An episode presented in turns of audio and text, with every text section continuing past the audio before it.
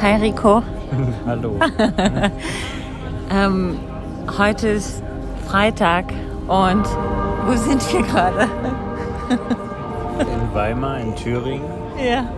Genau. Oh, und wir sitzen zum ersten Mal des Jahres auf einer Terrasse irgendwie, so auf dem Genau. Gehweg einer Weinbar.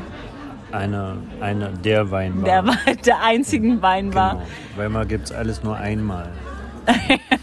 Außer italienische Restaurants. Außer Italiener. Und äh, wir sind jetzt beim dritten äh, Weißweinglas. Äh, Glas. Über Emile Sioran haben wir gesprochen. Aber mit meinem Sächsisch-Französisch klingt das schwierig. Aber man kann ihn, glaube ich, Sioran sprechen, was dann Rumänisch wäre.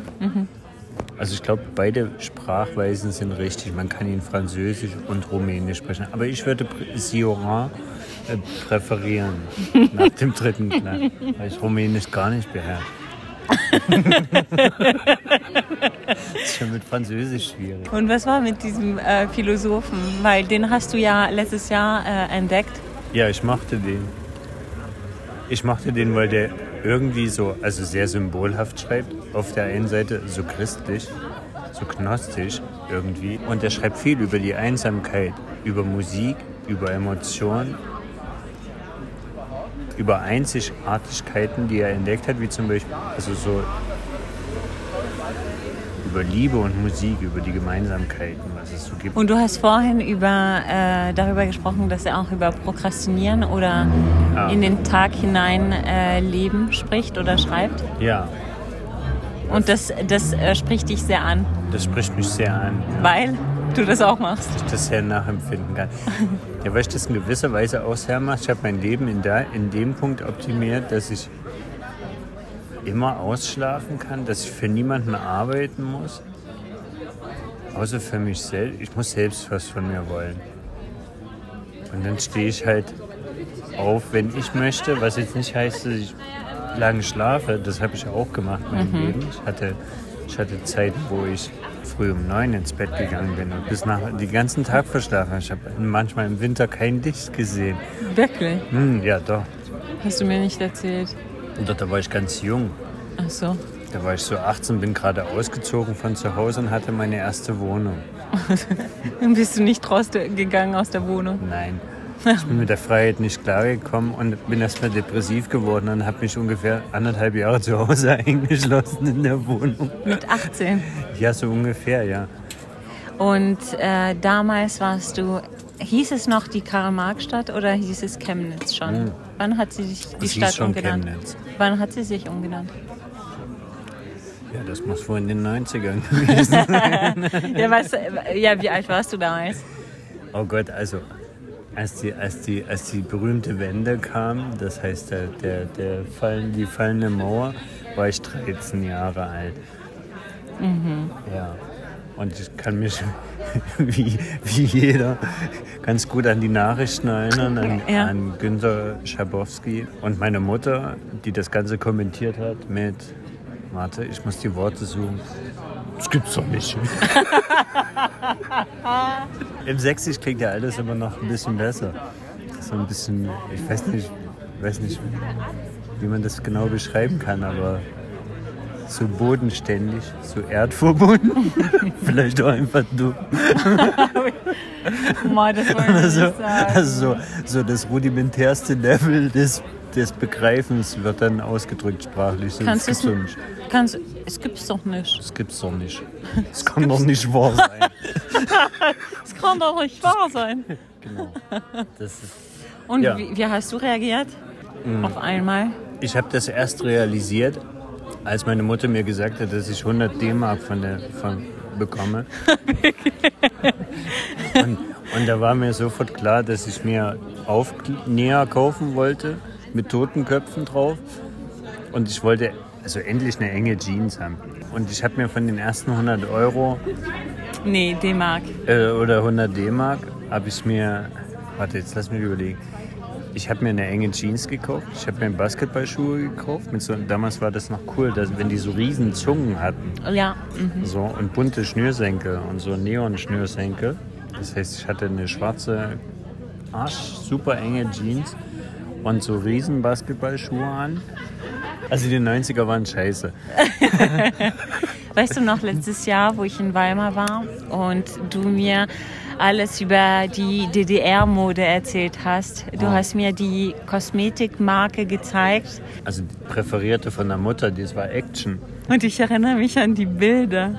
Die waren richtig gut. Ja, das waren so äh, ro rosa, Ja. altrosa, au. Und weil man ja dann doch irgendwie schon Computerzeitalter hat man das noch so kariert mit so schwarzen Crits. Also so rosa, Ja. schwarze Crits. Und dann stand da in cooler Schrift, glaub, hat man in der DDR cool gesagt? Ich weiß, wahrscheinlich, vielleicht, ja. Aber coole Schrift, Action.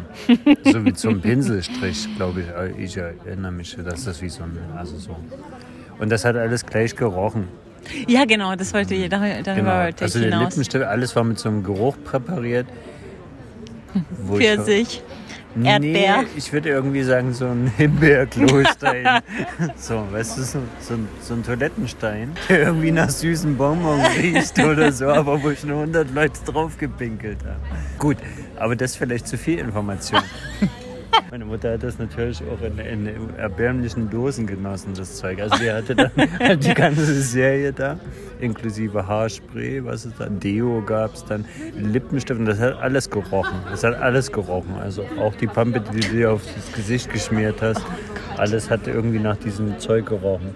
Aber ich hatte in me- in meiner Lehre, hatte, hatte ich habe in so einem Laden angefangen zu, zu lernen. lernen ne? Ein Laden zu Naja, lernen. so Verkäufer, ne? Ach so, ja, ja, Genau, Fashion-Verkäufer. ich war, ich war Herren, Herrenverkäufer. Warte mal, Verkäufer für Herren, gab es so einen Fachbegriff dafür, der ist mir jetzt gerade entfallen.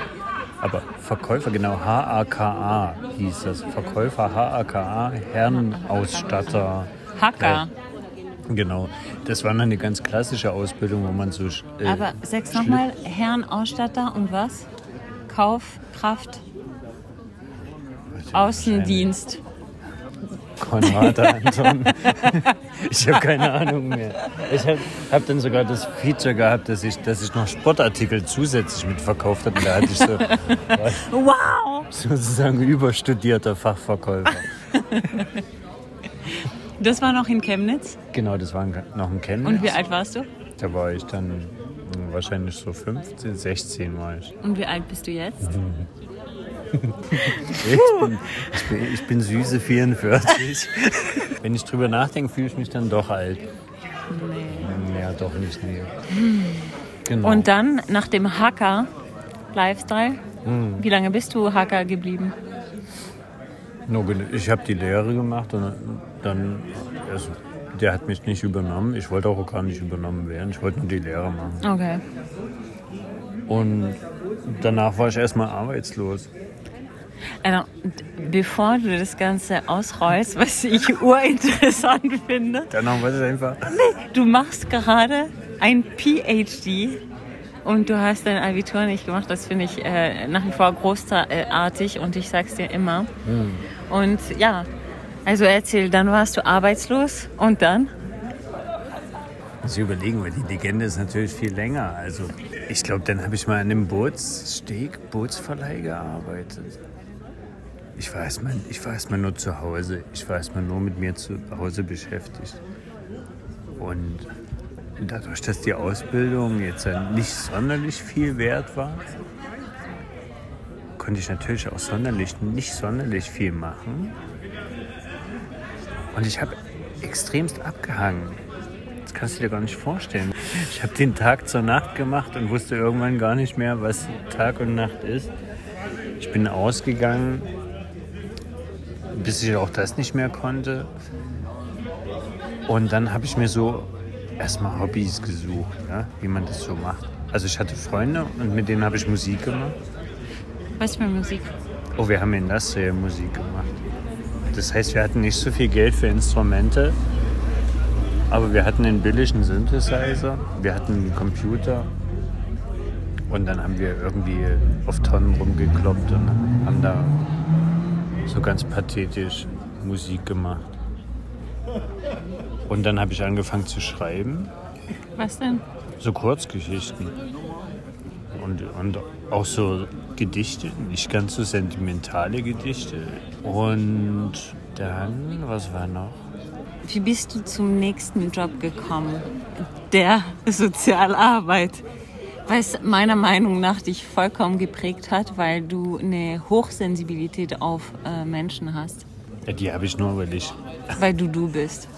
Nee, die, äh, ich glaube, das ist eine andere Nummer. Also sensibel ist man ja nur aus einem bestimmten Grund. Ich bin das, glaube ich, nur geworden, das, das ist so kindheitsbedingt. So. Man musste sensibel sein, weil sonst war der nächste Tag oder die nächste Stunde einfach anstrengend oder so, weißt du? Also das hängt einfach mit solchen Sachen zusammen, dass man vielleicht sensibel wird. Und bevor ich Sozialarbeiter war, war ich schon noch bei der Bundeswehr. Mhm. Ich wollte ja erst mal lange, ich hatte, ich hatte ja gar keinen kein Schulabschluss, richtig, nur diese komische Lehre, die eigentlich nichts wert war, weil die auch überbetrieblich war. Und überbetrieblich, das war so, das waren so, man hat so Leuten, die, die keine Chance hatten, denen hat man die Möglichkeit gegeben, halt wenigstens eine Berufsausbildung mhm. zu machen. Mhm. Hab da erst so einen Aufbaulehrgang gemacht nach der, nach der Schule, dann nach dem Lehrgang die Lehre und dann habe ich gedacht, ich gehe zur Armee. Ja, auf jeden Fall wollte ich zur Bundeswehr, weil ich dachte, ich habe keinen Schulabschluss. Und ich muss irgendwas machen, was mir Spaß macht. Und nicht mal Spaß macht. Ganz konkret habe ich gedacht, dass ich das werden will. Also, dass ich wirklich so, ich fand das gut. Ich habe ja schon früh so, so Informationsmaterial zukommen lassen von der Armee und wollte eigentlich zur Marine. ja, für mich. Na?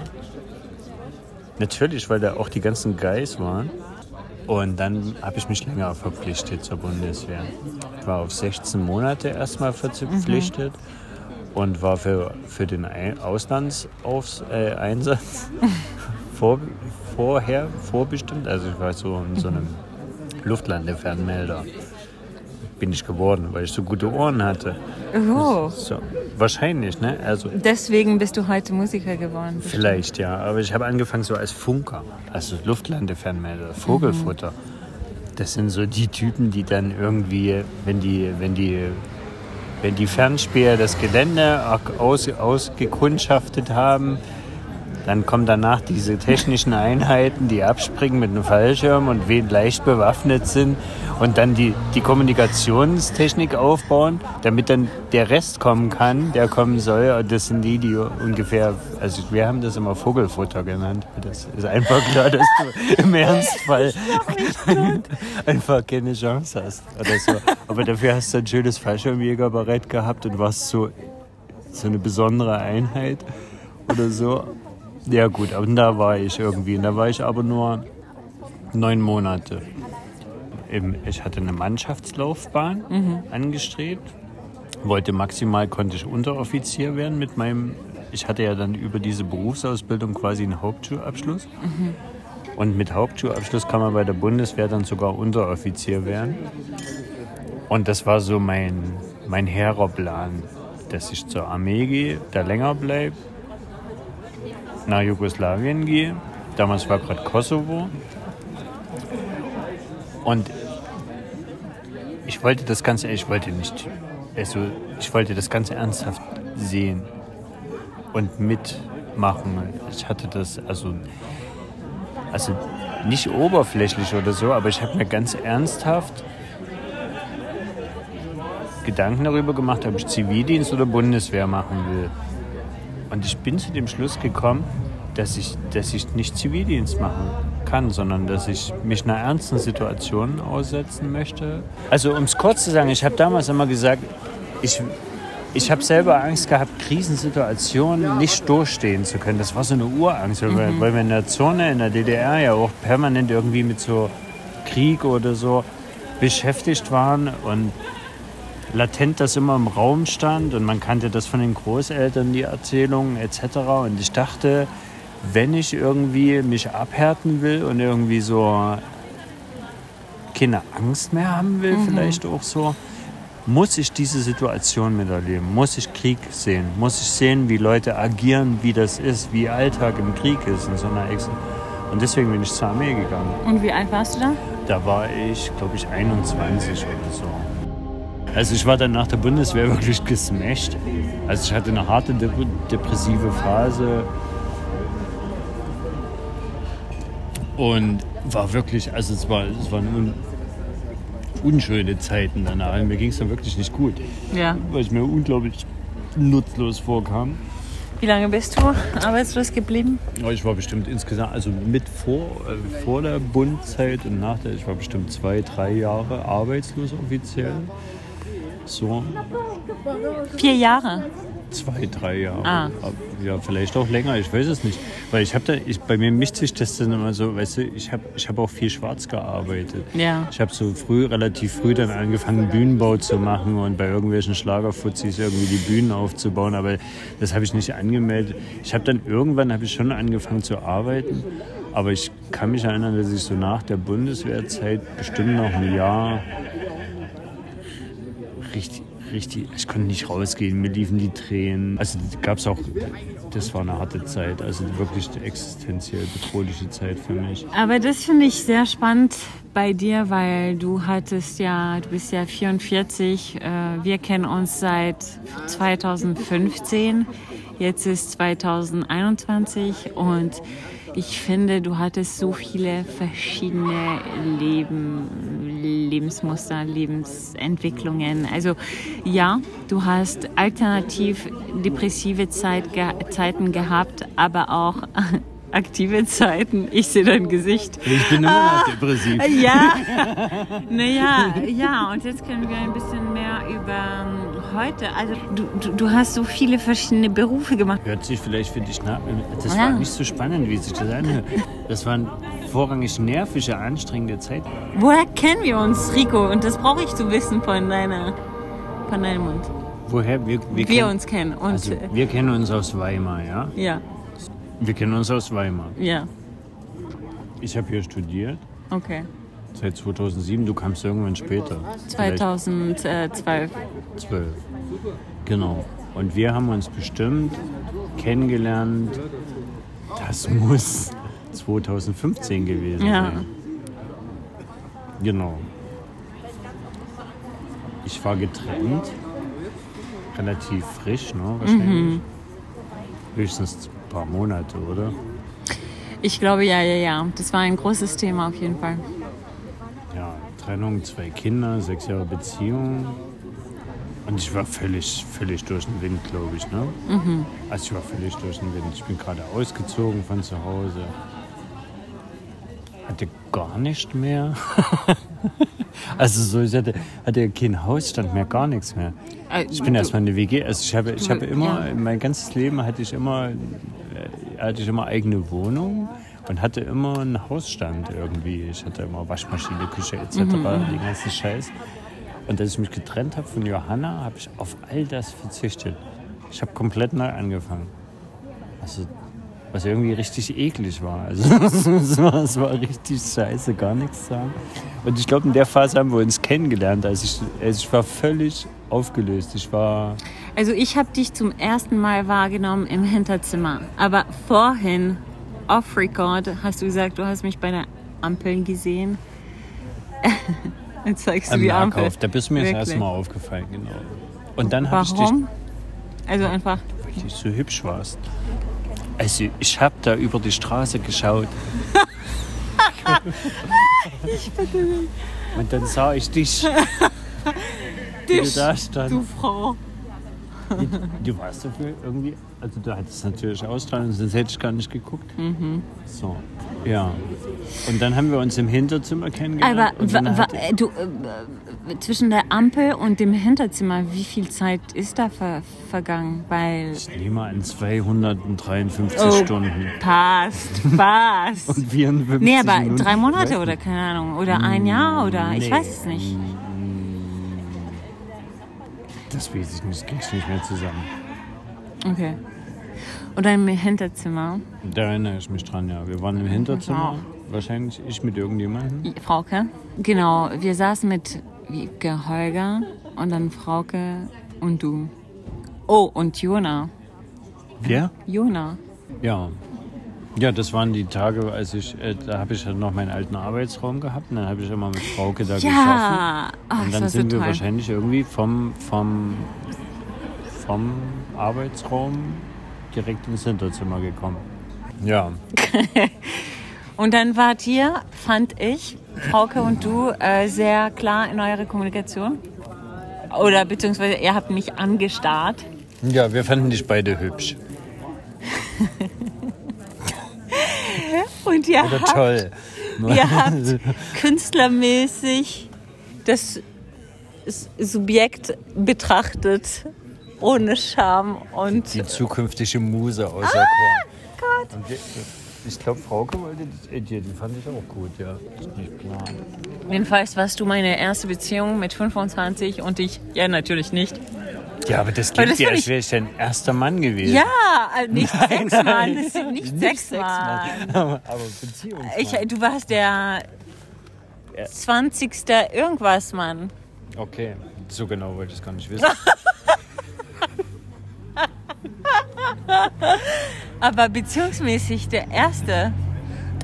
Es ist für mich großartig. Für mich ist es großartig, dass dich fünf, äh, mittlerweile sechs Jahre, ne, fünfeinhalb nach unserer really fast track Beziehung die drei Monate gedauert hat. Ja, ja, man muss dazu sagen, drei Monate. Aber die können intensiv sein. Also ich leide jetzt an einer Beziehung, die ging nur sechs Monate oder so oder sieben und ich bin nach einem Jahr immer noch völlig fertig. Kann schon nicht Das ist, das ist überhaupt nicht einfach. Äh, Und ich, ich habe ähm, ja auch ein Jahr, bis du wieder mit mir gesprochen hast, habe ich äh, gebraucht, um mich davon zu erholen, aus dieser Das. Mikrobeziehung. Das stimmt. Und Das danach hast du dich wid- wieder, naja, Das stimmt. Also die offene Kommunikation äh, angenommen und danach ging es mir besser. Aber deine, ja, das Nicht-Sprechen miteinander fand ich hart, ja. Und stimmt, ja, aber da- das Erholen einer das. Situation. Da hast du einen ordentlichen Borderliner-Knall von mir mitbekommen natürlich. Ja.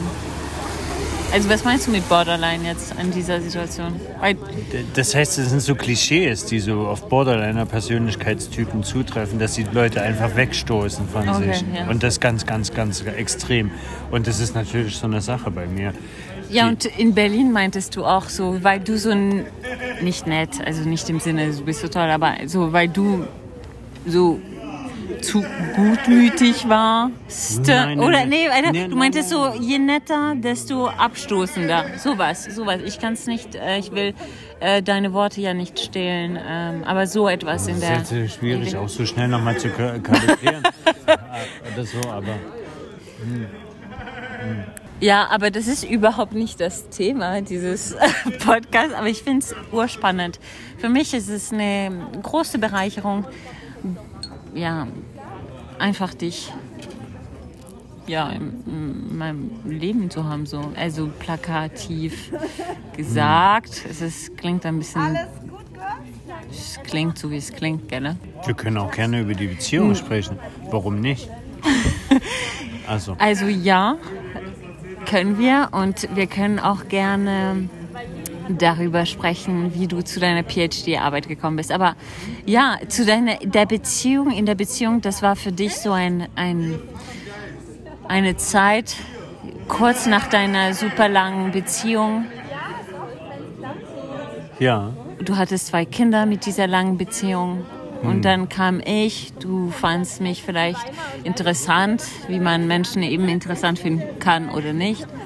Und dann war es natürlich ein ähm, zentrales Thema, deine ehemalige Beziehung. Und ja, ich glaube, das war eine Mischung aus ich, meine erste, ich weiß noch, das erste Mal, nachdem wir quasi verkündet haben, dass wir zusammen waren, bin ich zu dir gekommen und ich habe meine Wange dir gezeigt, was ich konnte das Mundkuss nicht machen. Ich, es war mir total fremd. Es, es war mir total fremd. Mit dir habe ich das gelernt, dass man einfach jemanden anfassen kann, intim sein kann über eine längere Zeitspanne. Also es war total neu. Es war sehr spannend für mich und ich war dir dankbar um deine Geduld, weil, weil du meint, ja, weil du offen darüber sprechen konntest und ich konnte ein offenes Ohr für dich sein, glaube ich. Und dann war es überfordernd vielleicht für beide Seiten, weil ich ja das erste Mal Beziehung und du, oh mein Gott, Kinder, die drei und zwei oder vier und zwei waren und äh, und ich muss mich erholen von dieser langjährigen Beziehung und oder oder? Nee, so habe ich gar nicht gedacht. Okay. Nee. Also ich habe nicht gedacht, dass ich mich erholen muss von meiner Beziehung oder so. Auf der einen Seite kann ich mich total gut erinnern, dass ich gar nicht geglaubt hätte, dass ich mich überhaupt wieder verlieben könnte oder so. Sondern da gab es so einen, einen bewegenden Moment, wo wir uns, ähm, da waren wir auch hier in so einer Gaststätte in Weimar, wo, wo ich, ich war da wirklich ergriffen davon, dass ich überhaupt wieder, ich habe vorher, ich war völlig stumpf nach meiner Beziehung. Es war so ein Hassel, mhm. den wir uns gegeben haben, dass ich einfach völlig aufgelöst war und gar nicht gedacht habe, dass ich, ich hatte kein Interesse mehr, nichts mehr nach der Beziehung. Und dann kamst du. Und, aber ich habe das natürlich damals alles gar nicht, das war alles ganz frisch, die Trennung war ganz frisch. Ich habe das gar du weißt es ja selber, ich habe das gar nicht unter einen Hut bekommen. Ich habe gedacht, ich muss für die Kinder separat mhm, da sein. Ich, hab, mhm. ich, ich konnte mir, hatte fast regelrecht Angst, wie eine Art neue Familie für die Kinder aufzumachen. Ja. Ich mich, das hat mich völlig überfordert, der Gedanke. Also mich hat eigentlich alles überfordert. Also so schön, wie das am Anfang war, so schnell war das auch eine völlige Überforderung und das hat mir einfach nur ja, ich habe mich völlig angstvoll gemacht und ja. ich, hab, ich, konnte, ich, konnte, ich konnte es einfach, ich konnte es gar nicht organisieren. So, das war eigentlich so der Haupt, der, das Hauptding. So. Und Und ich hatte natürlich, also ja, das sind verschiedene, also das sind so viele Sachen, die, glaube ich, da reinkommen. Wo ich auch Schiss hatte, dass ich wieder in so eine Streitbeziehung reinkomme. Waren wir in eine Streitbeziehung? Nee, bekommen? überhaupt nicht. Ganz im ah. Gegenteil. No. Ganz im Gegenteil. Ich glaube, das waren wir aber auch dadurch, dass ich den Cut so, Cut so extremst gemacht hast mit mir? Ja. Aber ich glaube nicht. Also ich glaube, ich war sehr Teil eures Lebens. Aber genau das war das. Ich war Teil eures Lebens. Ich war nicht vielleicht.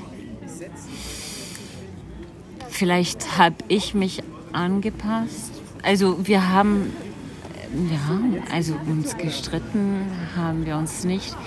Aus meiner Perspektive haben wir eines Tages hast du, ähm, naja, wir haben sehr viel über deine ehemalige Beziehung geredet. Und was, was ein Fehler war. Was ich ja. Also das, das ist was, was ich heute eigentlich, was ich heute, also dass ich dir das aufgeladen habe, das ist, nee, das ist unschön. Das ist, das, ja. das ist wirklich unschön. Würde ich heutzutage nicht mehr machen, aber ich bin ehrlich dankbar um meine Mikrobeziehung mit dir, weil die ist mir pff, nach wie vor urwichtig. Und ähm, danach, eines Tages hast du dich dann drei Tage lang nicht gemeldet. Und ich habe das getestet, rausgetestet, ob, äh, offensichtlich, ja. Irgendwie. Und dann, dann war es, dann war die Überforderung oder der Stress im Vordergrund und dann hat es keinen Sinn gemacht, die Beziehung weiterzumachen quasi, ja sowas. Nee, so einfach ist es nicht. Also, nee. naja. Nee, weil das, die Überforderung war ja an ganz verschiedenen Stellen. Ich habe zum Beispiel gar nicht mitbekommen, dass ich so viel doch über die alte Beziehung gesprochen ja. habe. Das ist mir, das ist mir, also das ist mir bis heute, das habe ich wie verdrängt oder sowas. Und ich glaube, ich konnte gar keine Rücksicht auf deine Emotionen nehmen. Ich glaube, das habe ich auch nicht. Ja, genau. Ich glaube, ja. Aber weißt du, es ist. Das war dann so ganz schnell so ein, so ein das geht nicht, das, das, mhm. das funktioniert nicht. Ja. So, und, und. Und dann bin ich eh nach Köln gezogen, quasi. Dann bist du eh nach Köln gezogen. Aber das kam mir zurecht, obwohl ich gar nicht nach Köln ziehen wollte. Ne? Also das wollte ich gar nicht.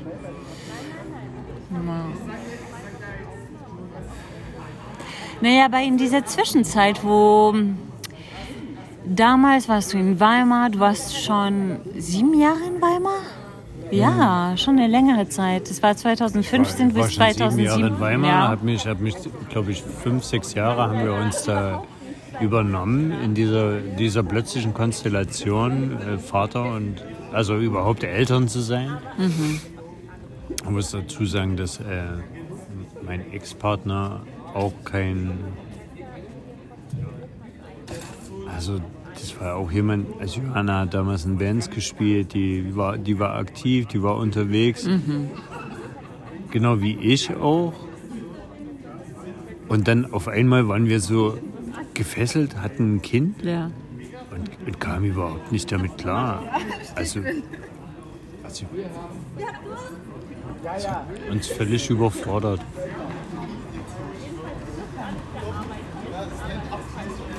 Das war schwierig, also.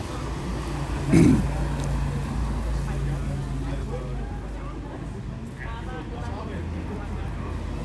was war deine Frage? Naja, du bist ein Künstler, de facto. Also Frauke und du, ihr seid meine, und Maralea ebenfalls, ihr seid meine Freunde, meine, also Menschen, und Thibaut, na, natürlich, darf ich nicht vergessen. Ihr seid Menschen, ich könnte euch beschreiben und sagen, du bist ein Künstler einfach. Und aus deiner ehemaligen DDR-Zeit, äh, Bundeswehrzeit, äh, Hackerzeit, Faschen, äh, ähm, Beraterzeit äh, in der DDR-Zeit. Das ist äh, noch lustiger. Und dann bist du zu einem Kunststudent ge geworden und jetzt machst du ein PhD. Und kannst du es mir bitte erzählen, wie du ja, zu dem jetzigen Zeitpunkt gekommen bist, weil das finde ich hochspannend. Das ist, ich hoffe, es ist dir bewusst, wie einzigartig ist es. Und Ja, überhaupt, aber, aber was ich du denke machst. immer, dass du das idealisierst ein bisschen, weil ich denke, das, weißt du, das ist, auch, das ist auch viel Glück einfach gewesen, weißt du? Ja, aber guck Glück mal, gehört wir zum Leben, Gut, Rico. wir waren vorhin bei der Bundeswehrzeit. Nach, nach der Bundeswehr war ich noch ein anderthalbes Jahr arbeitslos. Ich habe immer irgendwie Musik gemacht oder irgendwie geschrieben. Ich habe das gar nicht ernst genommen. Ich habe das einfach gemacht. Das hat mir irgendwie in meinen Depressionen hat sich das gut angefühlt, da irgendwie irgendwas zu schreiben oder irgendwie so. Um es kurz zu machen, dann habe ich noch Sozialarbeit gemacht für vier, fünf Jahre. die sehr wichtig ist, die sehr prägend ist, wie ich Das war unheimlich prägend, weil ich mich da irgendwie auf die Reihe bekommen habe, indem ich mich um andere gekümmert habe. Also ich hatte nicht mehr mich um meine eigenen Probleme zu kümmern, sondern mir hat es geholfen, mich um die Probleme von anderen zu kümmern. Und da bin ich irgendwie auch aus Depressionen ein bisschen, also aus dem ganzen Scheiß so ein bisschen rausgekommen. Und äh, natürlich, man, wenn, man, wenn man so eine sinnvolle Arbeit macht, fühlt man sich dann auch irgendwie wertvoll oder so. Weißt du, der Selbstwert steigt einfach mit der Arbeit. Und ich glaube, das, das war so eine Kombination. Dieser Quereinstieg, Sozialarbeiter zu sein, war damals ein Pilotprojekt in Chemnitz. Also Assis für Assis. Quasi Leute von der Straße helfen Leute von der Straße. Und ich hatte ja ganz gute Connections in Chemnitz. Und dann, dann habe ich da diesen Sozialarbeiterjob gekriegt. Und das war schon Glück. Das war schon Glück. Ja. So, und das habe ich fünf Jahre gemacht. Habe da so eine, so eine Gruppe geleitet halt und wir sind halt durch die, durch die, die ganze, also in Chemnitz gab es damals, glaube ich, fünf Straßensozialarbeiter. Und wir haben da halt äh, einfach Leute betreut, den Knast betreut. Ich habe Frauenknast die Leute betreut, habe Haftentlassung, Vorbereitungen mit denen gemacht, habe soziale Eingliederungen mit denen gemacht, bin mit denen auf Ämter gerannt und solche Sachen. Und ja, das war, das war irgendwie gut. Das, das, das hat mich schon irgendwie gesch- geschäbt. Aber glücklich hat es mich auch nicht gemacht. Ich wusste auch, dass ich das nicht ewig mache. Also, weil das, das waren ja auch, es gab krasse Fälle. Chemnitz ist auch, also wenn du, wenn du in so einer Stadt wie Chemnitz, das jetzt auch nicht so viele Einwohner sind, vielleicht viele? 200 250.000 waren das. Weniger als. Erfurt. Das könnte sein, ja. Ich, ich habe mir Chemnitz immer größer als Erfurt vorgestellt. Nee, Chemnitz ist nicht so groß. Und es ist halt auch, es ist halt wie, ja, es ist halt eine typisch deutsche Kleinstadt, die halt alles zu bieten hat. Und von Kinderstrich bis Crystal Meth ist alles Oh drin. Und wenn du da als Sozialarbeiter da drinnen rumsurfst, in so einer kleinen Stadt, dann hast du da keine Chance mehr irgendwie zu, zu entfliehen. Das heißt, die Scheiße ist überall. Und die Scheiße ist ist einfach überall. Das ist halt das Schlimme an dem Job einfach auch. Das, was, also das, was auf der einen Seite prägend Ja, war, zu sehen, dass das, was wir Normalität nennen, einfach zu, zu 90 Prozent Fassade ist bei den Leuten. Da hast du, Weißt du, da hast du die Sozialpädagogin, die Schwerbehinderte betreut, deren, deren äh, Mann deren Tochter vögelt und die mit einem, Hoch, äh, mit einem, mit einem Kollegen verheiraten will. Und äh, es passieren so, so absurde Sachen. Die, also, und die haben mir klar gemacht, dass ich das nicht ewig machen kann. So. Und dann hatte ich schon währenddessen den Plan, einfach mein Abitur nachzuholen, oder überhaupt meine Schule erstmal nachzuholen. Abitur war ja sowas, was völlig entfernt war, weil ich hatte gerade so einen Hauptschulabschluss. Und dann habe ich, als das Projekt auslief, das Projekt lief, glaube ich, für fünf Jahre, habe ich beschlossen, wir haben Weihnachtsgeld noch bekommen. Also es gab, weißt du, wir waren gut bezahlt. Mhm. Es gab Weihnachtsgeld, das Projekt endete. Ich habe das Weihnachtsgeld genommen und habe beschlossen, erstmal nach dem Job ins Ausland zu fahren. Und damals hatte ich eine Freundin, die war in Chile und war da bei der GTZ beschäftigt. Und wir hatten einfach ausgemacht, dass ich die da besuche. Und dann war ich da irgendwie für drei, vier Monate in Südamerika nach dem Job. Ja. Und das war das erste Mal, dass ich überhaupt eine Vision für mein Leben bekommen habe. Dass ich überhaupt erstmal, also ich, ich habe mich. Nee, ich dachte, es wäre der Christian. Ach so, hat er ein Auto? Ja, hat so ein Auto. Ja. Echt? Ja. Ich habe. Hm, wo war ich stehen geblieben? Eine Vision für dein Leben bekommen. Genau. Weil das, also ich habe mich damals. Also meine erste Auslandsfahrt so über Amerika, über Südamerika hat mich einfach mich fühlen lassen. Also das klingt vielleicht esoterisch oder so, aber ich habe mich frei gefühlt. Ich habe mich das erste Mal, also als Ausländer das erste Mal frei gefühlt. Mhm. So, und ich hatte irgendwie so eine Idee von mir selbst, die ich vorher nie hatte in diesem kleinen Kosmos da in Chemnitz und mit all den Prägungen, mit all dem, du musst das machen, du musst das machen, du bist das, du bist das, wenn du das hast und etc hatte ich auf einmal im Ausland das Gefühl von Freiheit. Das war so das erste Mal. Und danach wusste ich nach den vier Monaten, dass ich Chemnitz verlassen muss. Dann bin ich nach Leipzig gezogen damals und habe das Abitur angefangen und mhm. musste erstmal so Vorkurse machen und Wie so. Alt warst du? Da, muss ich, da war ich schon älter, da war ich schon, da war ich schon so 27 oder ah, so. Okay. so. Also der Job ging dann recht lange, ne? der Sozialarbeiterjob waren fünf Jahre, dann war ich so 7, 8, 29. das wird ja die Jahre durch. Auf jeden Fall war ich so kurz vor 30. Ich glaube, ich habe zwei Jahre, also ich muss 27 gewesen sein, genau. Mhm. Und dann ich, bin ich nach Leipzig gezogen. Warte mal, hast du dich immer als Künstler betrachtet? Oder war es nicht so ein Ding für dich? Das war so Klarheit, so ich mache Musik oder ich schreibe oder ich schreibe Gedichte und das ist einfach Teil meines Lebens und Punkt. Also hast du dich jemals als Künstler betrachtet oder ist es erst vor kurzem gekommen, dieser Begriff, plakativer Begriff? Identität.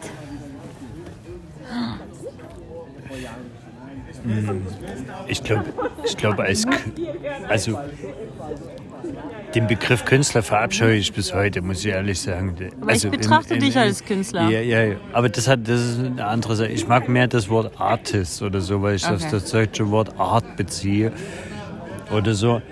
Ich glaube, das Ding war, ich habe relativ früh, ganz, ganz früh angefangen einfach. Ich habe ein totales, wahnsinniges Faible für Musik gehabt und solche Sachen. Und ich glaube, mir war relativ klar, dass ich einer von denen sein will. Das heißt, dass ich. dass ich mich als einer von denen gefühlt habe. Also die Bands, die mich begeistert haben, die ganze Subkultur, die mich begeistert hat, was damals halt so Wave Culture war, was Industrial Culture war, was Psychic TV war.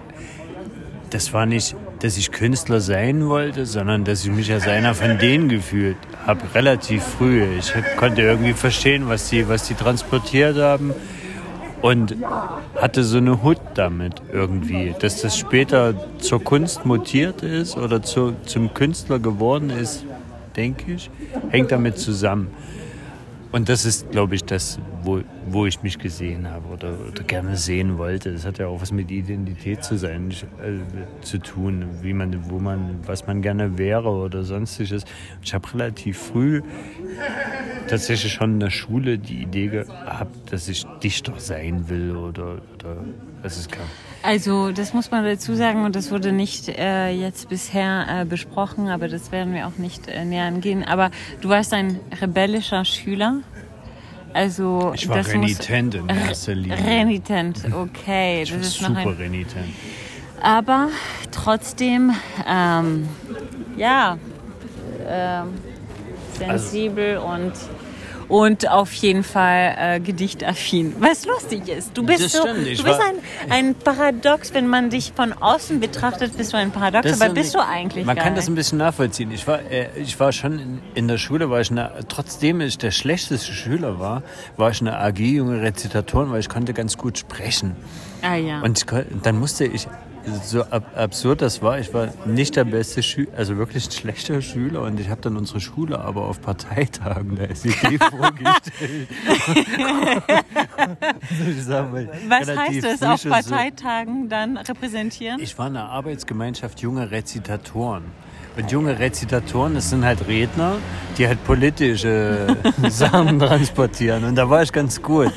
da war ich schon relativ früh ganz gut. Wie alt warst du da? Oh, das war der, also ich glaube, die ersten AGs, da war man so in der dritten, vierten Klasse oder so. Warst also, du noch in der DDR-Zeit? das war nach DDR-Zeit, genau. Also schon in der Schule war ich, in, man musste sich immer so in Arbeitsgemeinschaften organis, ga, ga, organisieren. Und ich war bei den jungen Rezitatoren, habe unsere Schule quasi in Uniform auf Parteitagen vertreten und habe dann äh, ganze Texte auswendig gelernt über, über unsere Schule. Und Okay. was immer so Standardfloskeln. Also was die Schule macht, was die jungen Pioniere gemacht haben, was sie alles für Fortschritte gemacht haben, dass quasi alle Pläne eingehalten wurden, dass sich keiner Sorgen machen muss von den, von den Parteileuten. Weil unsere Schule mit dem Namen natürlich das Ding durchzieht.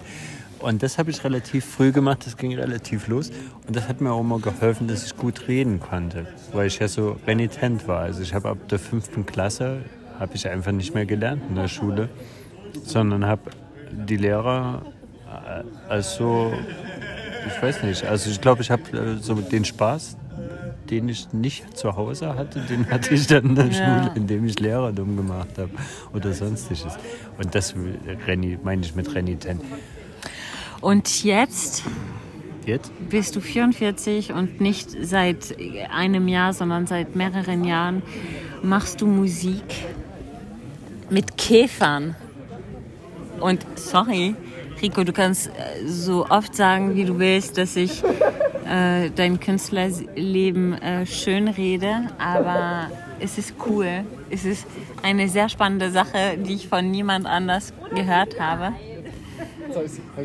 Wie kommt man dazu, Musik, eine Software mit Käfern für Musik zu entwickeln und ein PhD daraus zu machen?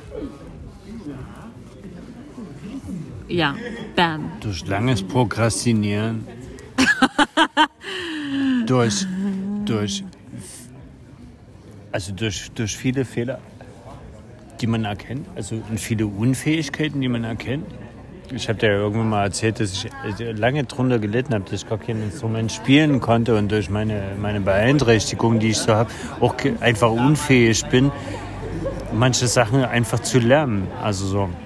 Ich konnte mich nie, nie, nie überwinden. Also ich, so ein, ich kann so alles so ein bisschen spielen. Ne? Ich, kann, ich kann so ein bisschen Klavier und so ein bisschen Gitarre, aber alles nur so. Ich kann keine Noten nur bedingt lesen oder so. Und das, das mit den Käfern, ist, das kam halt einfach nur, weil das für mich klar war, dass es die Stütze ist, also quasi das Vehikel ist, um, um halt Musik zu komponieren, so wie ich will. Weil ich halt was habe, was sich ständig bewegt, was ständig irgendwie Output liefert. Also sowohl Geräusch-Output wie auch Daten-Output, also weil Ja, sie sich halt warum bewegen. Käfer? Warum, warum Insekten? Warum Insekten mit Musik verbinden?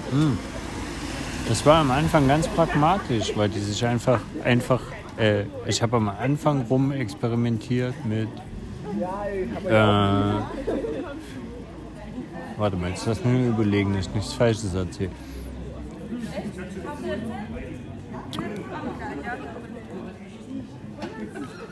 Alles Paletti? Mhm. alles Paletti. gut. ähm, warte mal, jetzt lass mich überlegen. Achso, wir waren bei den Käfern, ne? Kann ich auf Toilette gehen? Ja, kannst du.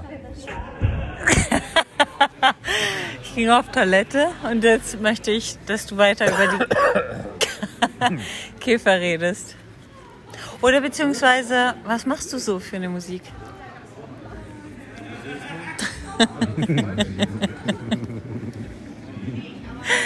Es ist nicht mehr der richtige Zeitpunkt. Also ich mache Hip-Hop. Ich rapp mit Käfern um die Wette. Das geht wirklich schnell. Und wer als erstes Fuck sagt, ist raus. Echt? Was? Was Wer echt? als erstes Fuck sagt, ist raus. Hier jetzt? Ne, bei den Käfern, mit denen ich rapp. Also das kann super lange dauern. Was? Mit den Käfern, Das stimmt. bis das bis die. Fuck sagen. Bis jetzt haben sie es noch nie gemacht. Ähm, du arbeitest seit einem Jahr an deiner PhD? Nee. Das sind Einem schon Jahr. zwei. Zwei Jahre, okay. Ähm, wie lange noch?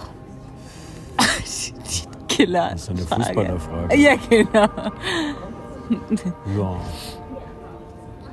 Naja, alea jacta est, oder? Nee, ich will das tatsächlich ganz schnell eigentlich beenden, weil ich bin ja auch Stipendiat und so. Und das heißt, das Geld fließt nicht ewig und man muss sich natürlich frühzeitig umgucken, dass, dass man, äh, ja, man darf das auch nicht so überstrapazieren, weißt du? Absolut. Also so jetzt 20 Jahre einen Doktor machen, ich habe schon 10 Jahre studiert. Ja, aber ich finde es großartig. Und wirklich, Rico, das will ich dir sagen. Ähm, für mich bist du eine Inspiration in vielerlei Hinsicht, weil ich mir immer gewünscht habe, auch eine Doktorarbeit zu machen. Und Aber das kannst du ja noch machen, genau, und du bist der Beweis dafür. Und das ist, weil ich schon 150 Jahre alt bin. naja, ja, du bist Nee, in der Tat ganz froh. 13 Jahre älter als ich und du bist eben ein Vorbild in den Bereichen, die ich mir bei dir ausgesucht habe. Das klingt super crazy. Aber in der Tat ist es spannend einfach. Also seinen Doktor kann man immer machen. Ja, genau. Also ich habe vor kurzem über die 97-Jährige gelesen, die noch ihren Doktor gemacht das, hat. ja, das finde ich spannend. Finde ich gar nicht so schlimm.